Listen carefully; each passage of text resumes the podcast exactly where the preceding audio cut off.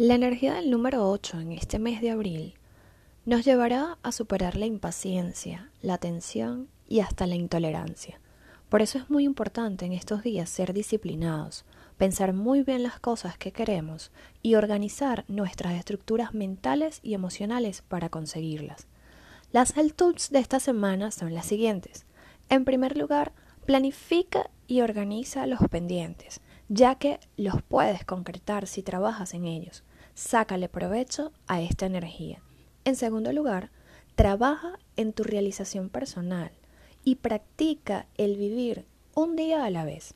Complementa esta consigna con actividades como el yoga, el mindfulness, el equilibrio de los chakras, en fin, recuerda estar en momento presente.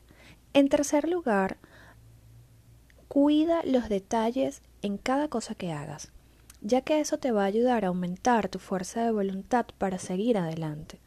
Y por último, escucha tu intuición, confía en tu guía interior, porque siempre sabrás lo que es mejor para ti.